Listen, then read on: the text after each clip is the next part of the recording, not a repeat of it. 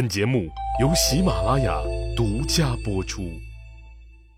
上集说到，陈胜被车夫庄武杀害，这只飞得太高的小小鸟振翅而亡，第一次农民起义宣告失败了。张楚王陈胜死了以后，陈胜派出去的将军们可都蒙了圈了，自己在外面打仗，老大没了。我去，这仗是给谁打的？那主要是自己打完仗去哪儿领银子？自己依仗的大树倒了，看样子不但这个月的工资没有着落了，那以后也得自己往回跑闹了。被撂在半路上的各位将军们只能是各想奇招了。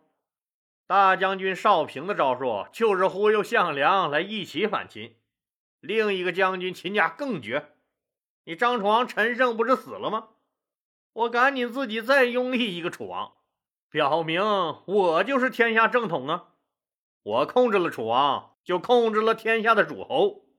不知天高地厚的秦家在彭城，也就是现在的江苏徐州，自立为大司马，拥立了同样不知天高地厚的原来楚国的一个王室后裔，一个叫景驹的为新的楚王。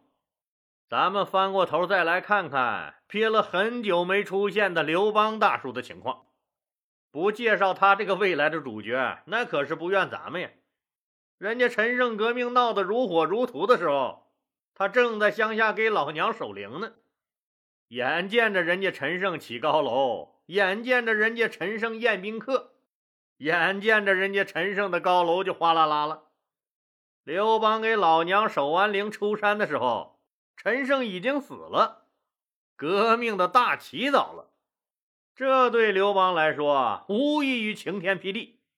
在刘邦的心中，他对第一个敢拉大旗做虎皮的农民陈胜是敬佩的。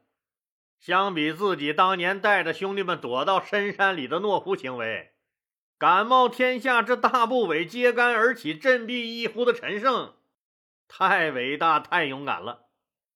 引路人没了，咱就自己干。就带着自己这两三千人去胡陵和方瑜这两个附近的地方各抢了一票。抢完以后，领着人马回到了自己的丰邑老家休整。休整人马一段时间以后，正说打听秦军在哪儿，去找人家玩命呢。人家先找上门来了。以前是陈胜吴广闹得凶，那人家顾不上闹你个小瘪三儿。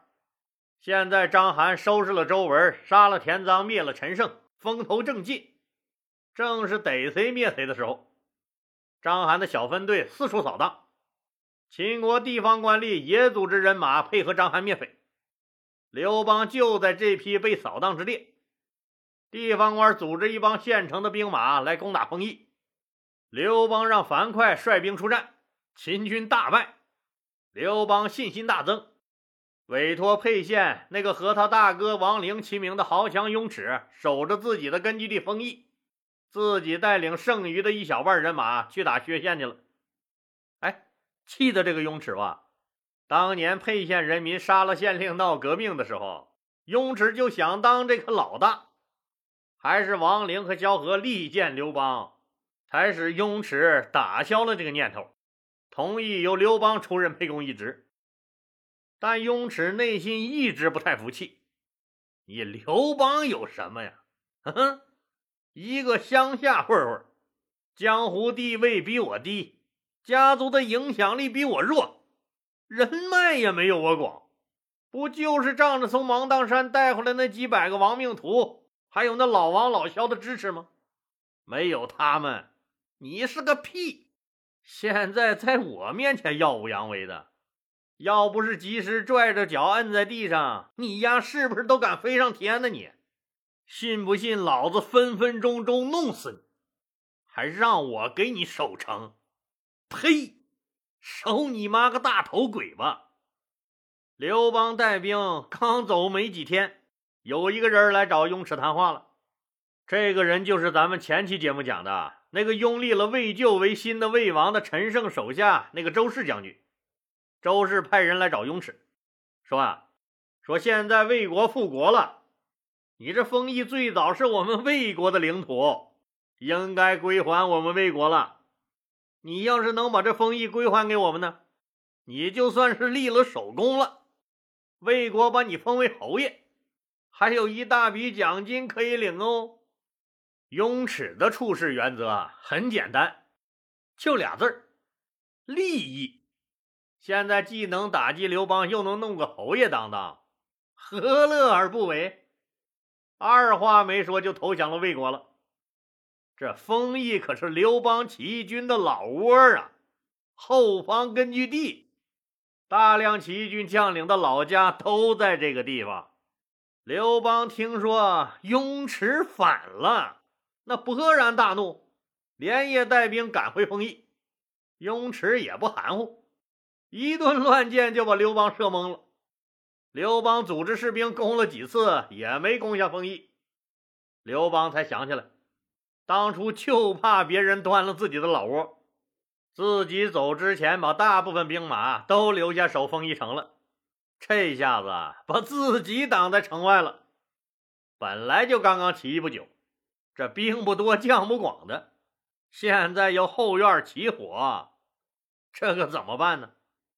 自己又打不过人家，家也回不去了，只能先找棵大树靠着了。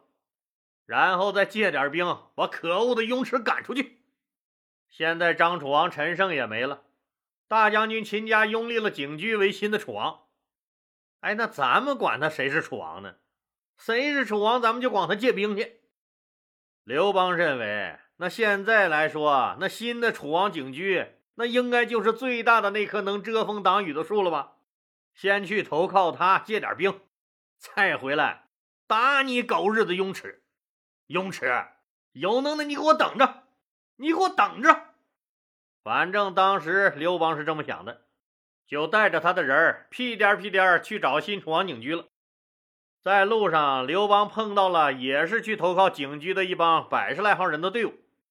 这个队伍领头的是个瘦弱的白面书生，叫张良。刘邦是一贯也看不起这读书人，你他妈不好好在家做学问！凑他妈什么热闹？凑热闹！这刀口舔血的营生，那也是你能干的。一起走了几天，实在是无聊，两个人就有意无意的搭起话来。可等到和张良谈过几次话以后，刘邦就很快的转变了对张良的看法。这个病秧子肚子里都是用兵打仗的奇谋妙计呀！自己差点儿看走了眼喽，一边狠抽自己嘴巴子，一边对张良端正了态度，赶紧收起了自己那流氓无赖山大王的嘴脸，虔诚而又虚心的当起了张良的学生来。纵观刘老大的一生，能屈能伸，绝对是他最后能成功的重要因素。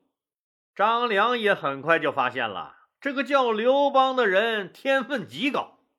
自己原来给好多人讲过那个黄石老人给他的太公兵法，可那些人没有一个识货的，根本就听不懂张良说的是啥，多数人也没兴趣听，听着听着就打起了呼噜。这个刘邦同学可是不一样，刚讲完前一句，他马上就能引申出下一句来。听起课来异常用心，异常兴奋，经常是张良老师讲的口吐白沫，那刘邦同学听的是两眼放绿光，两个人探讨起来，那是经常就不知不觉到了天亮。刘邦兴奋，张良是更兴奋，终于找到识货的了。从刘邦的种种表现看，张良认为刘邦这个人了不得，以后。一定能成大事儿，刘老大，我这辈子跟定你了。刘邦也顺便给张良封了个小官旧将。旧是什么意思？就是牲口棚子。旧将就是养马喂马的官儿。有朋友说：“哎，那那我知道啊，不就是弼马温吗？”对喽，天上叫弼马温，地下就叫旧将。真亏他刘邦想得出来，哎，也是真好意思，把这样的官名赐给张良这一代奇人。可是张良不在乎，士为知己者死，女为悦己者容。张良欣然接受，好像老天已经安排好了，刘邦就是让张良实现人生价值的那个男人。当时的刘邦哪里想到，自己捡了一个超级大宝贝。这个张良后来为大汉的建立立下了赫赫战功，成就了汉初三杰的名声，实现了自己的远大理想。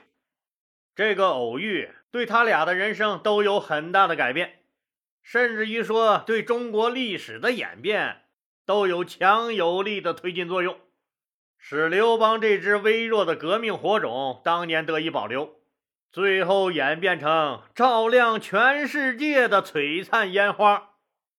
刘邦自信、看练、善用人，是一个厚脸皮的帝王型的人才。张良呢？是智慧谋略型的顶级参谋人才。未来的岁月中，两个人所向披靡，最终夺得了天下。当然，这些都是后话。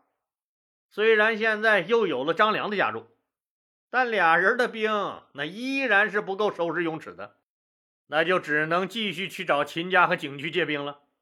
好不容易见到了秦家和景驹。刘邦请求加入景驹的阵营，景驹当然是同意了。刘邦告诉景驹：“你给我一支部队，我将给你一座城市。”实际就是想借兵灭了雍齿，夺回封邑。景驹告诉这个新入伙的：“你那个事儿啊，先放一放再说。现在张邯的灭火小分队的一支奔咱们这儿来了，咱们必须先集中全部精力。”对付秦军，结果就秦家和景驹那军队的战斗力，被人家秦军的这个小分队那是抽完左脸抽右脸，最后还被摁在地上来回摩擦。秦家景驹带着被打个半死的残余部队战略后撤了。刘邦也真正见识到了秦军的厉害，原来自己和秦军也打过几仗，以为那就是秦军的水平呢。他哪知道，那根本就不是秦军的正规军，充其量那就是个地方武装。现在和秦军的这一个小分队一交手，刘邦就看出来了，那秦家景驹的部队和人秦军比，那就根本就不是一个重量级的。跟着他们，那肯定玩完。从他这借兵看来是不现实了。你 这把破雨伞。你不给别人遮风挡雨，那谁会把你举过头顶？本来想找个大树靠靠的，谁成想这分明就是一棵小树苗。刘邦、张良一商量，跟着他们肯定没前途，早晚被章邯灭了。咱们呀，还是自己单干吧。就扔了景驹这把破雨伞，自己带兵去进攻砀县了。为什么进攻这儿啊？轻车熟路呗，自己当年就是在这儿当的土匪呀。打这个砀县，那刘邦可是拼了，不拼也不行了呀。那自己的根据地丰邑也没了，这么一大帮子兄弟跟着我，那不得替大家找个饭辙呀？死命攻打了三天三夜，砀县被攻破了。刘邦赶紧在砀县征兵整编军队，为什么呀？和秦军的正规军打了一仗，刘邦受刺激了呗，感觉到了差距，再不加强自己的军事实力，早晚被秦军干掉。这次砀县的征兵整编，居然又组织起来了六千人，再加上他沛县的老班底三千人，现在他手里一共有了大概九千人了。雍齿，我又回来了，吃我的，给我吐出来！拿了我的，给我还回来！不打你个满脸桃花开，你他妈就不知道花儿为什么这样红。结果，结果这个雍齿还守城有术，愣是用自己的不到两千人抵住了刘邦的九千人。雍齿愣是没让刘邦这九千人占着什么便宜。刘邦又恨恨地退回了砀县，封邑成了刘邦心头上永远的痛。雍齿也像一颗毒牙，一天不把它拔掉，心里就一天不痛快。没过几天，这天下的形势又变了。怎么的呢？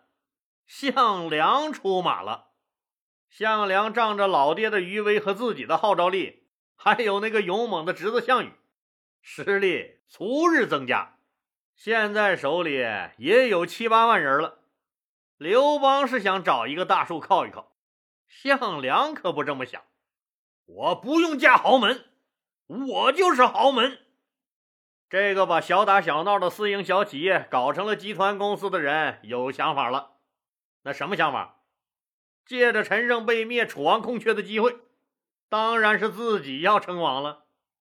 正屁颠屁颠组织实施的时候，不识时务的秦家突然立了景驹为楚王。项老大对无组织、无纪律的秦家很是生气。后果是相当严重。项梁对大家说：“张楚王陈胜如今是活不见人，死不见尸。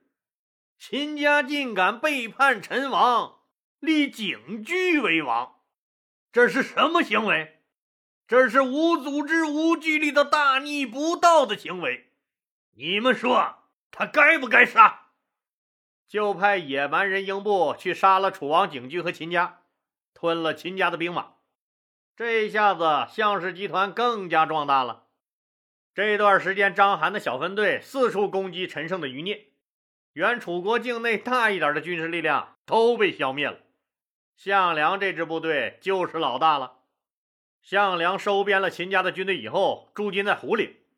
这个胡陵就在刘邦的老家沛县不远。这时候，逮谁灭谁的章邯找上门了。对章邯来说，项梁灭了景驹，给自己省了不少事儿，自己少了一个对手啊！只要再把项梁干掉就行了。章邯高兴的太早了。项梁的目标是咸阳，他根本就没把章邯放在眼里。既然你章邯胆敢挡路，那我就先拿你开刀吧。项梁把部队分成两路。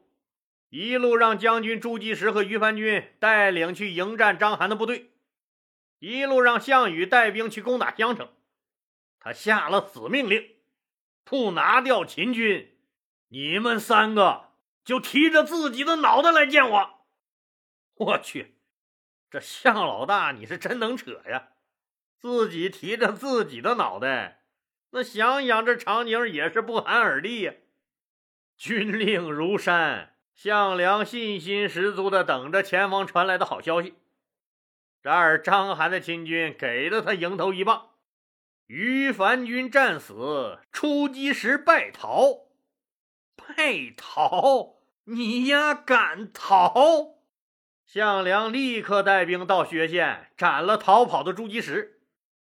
这时候的刘邦，左看右看，上看下看。搬着板凳看，拿着大鼎看，也就只有项梁这棵大树了。刘邦就带着自己那些人依附了项梁。刘邦说了借兵的愿望，项梁可是大方的很，立刻给刘邦拨了五千项家军。鉴于刘邦屡战屡败的狗屁能力，又拨给了刘邦十个高级将领，配合指导刘邦作战。刘邦心潮澎湃地带着这五千人回到了丰邑。这次，刘邦靠着生猛过人的项家军，终于拿下了丰邑。刘邦进城关心的第一件事就是：雍齿在哪儿？掘地三尺也要给我找到他！雍齿当然知道刘邦饶不了自己，早就趁乱投奔他的主子魏国去了。刘邦站在城墙上，俯视着丰邑城的断壁残垣，心潮澎湃。丰邑是他的老家，却和雍齿一道背叛了自己。他恨雍齿，恨这丰邑城里的人，恨这里的一切。他也明白了一个道理：就自己眼前这点力量，还不足以独占山头。于是，就彻底依附了项梁。成为项梁手下一员大将，刘邦千辛万苦的打败雍齿后，总算是了却了自己的一大心事。然而此时项羽攻打的襄城，世界末日已经笼罩在了这座小城的上空。五月的襄城下，一场攻坚战即将开打。虽然项羽知道襄城易守难攻，不是那么容易能打下来的，但活该你倒霉碰上了我项羽。不管你有多难打，只要我一声令下，立马踏平你这座小城。项羽排兵列阵，一切准备就绪，开打。项羽犯了乐观主义的错误。他无数次的进攻换来了襄城无数次的反击，项羽碰上了一颗难拔的钉子。项羽震怒了：“你敢反抗我？你们灭了我的国，杀了我的爷爷，整死了我爹，对秦国的新仇旧恨一起涌上了心头。”他对手下人大喊：“兄弟们，你们！”你们都抬头给我看看，城里人在点火做饭，我们还在饿肚子。这饭我们能不能让他们吃？不能，不但不能让他们吃这顿饭，明天的太阳我都不会让他们见到。兄弟们，杀进城去，一个活人都不留。杀呀！呐喊着，第一个就冲了上去。战士们一看老大上去了，热血沸腾，喊杀声震天，发起了最后的攻击。力大无穷、勇猛无比的项羽，怒吼着攻下了襄城。这个被愤怒的魔鬼控制了的男人，拿下襄城之后，只做了一件事。把城里剩下的活人通通杀死，战火无情，哭喊声震天。这样的屠城，项羽从未停止过。短短的几年时间，就屠了五六座城市。这些城市里，别说活人了，连一条活狗也是见不着了。可怜的项羽，从小就深深的埋下了仇恨的种子，他哪里会知道？激起仇恨的人，必将为仇恨所淹没。你如此嗜杀成性，将来会得到一个什么样的报应？项羽，这是病啊，得治。好了，今天就说到这儿吧，谢谢大家。如果您喜欢我的作品呢，请点击该专辑右上角的订阅键。喜马拉雅。对本专辑提供免费的订阅服务，订阅以后，节目有更新就自动显示在节目列表中了，方便您的收听。更欢迎老铁们打赏、点赞、评论、转发和分享，谢谢。